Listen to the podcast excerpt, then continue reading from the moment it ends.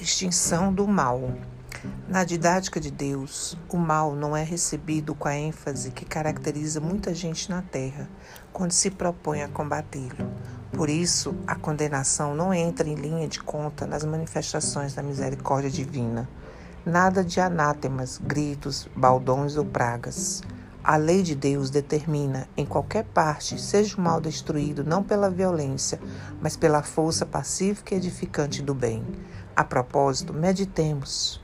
O Senhor corrige a ignorância com a instrução, o ódio com amor, a necessidade com socorro, o desequilíbrio com reajuste, a ferida com bálsamo, a dor com sedativo, a doença com remédio, a sombra com a luz, a fome com o alimento, o fogo com a água, a ofensa com o perdão, o desânimo com a esperança, a maldição com a bênção. Somente nós, criaturas humanas, por vezes, acreditamos que um golpe seja capaz de sanar outro golpe. Simples ilusão. O mal nos suprime o mal. Em razão disso, Jesus nos recomenda amar os inimigos e nos adverte de que a única energia suscetível de remover o mal e extingui-lo é e sempre será a força suprema do bem. Bezerra de Menezes.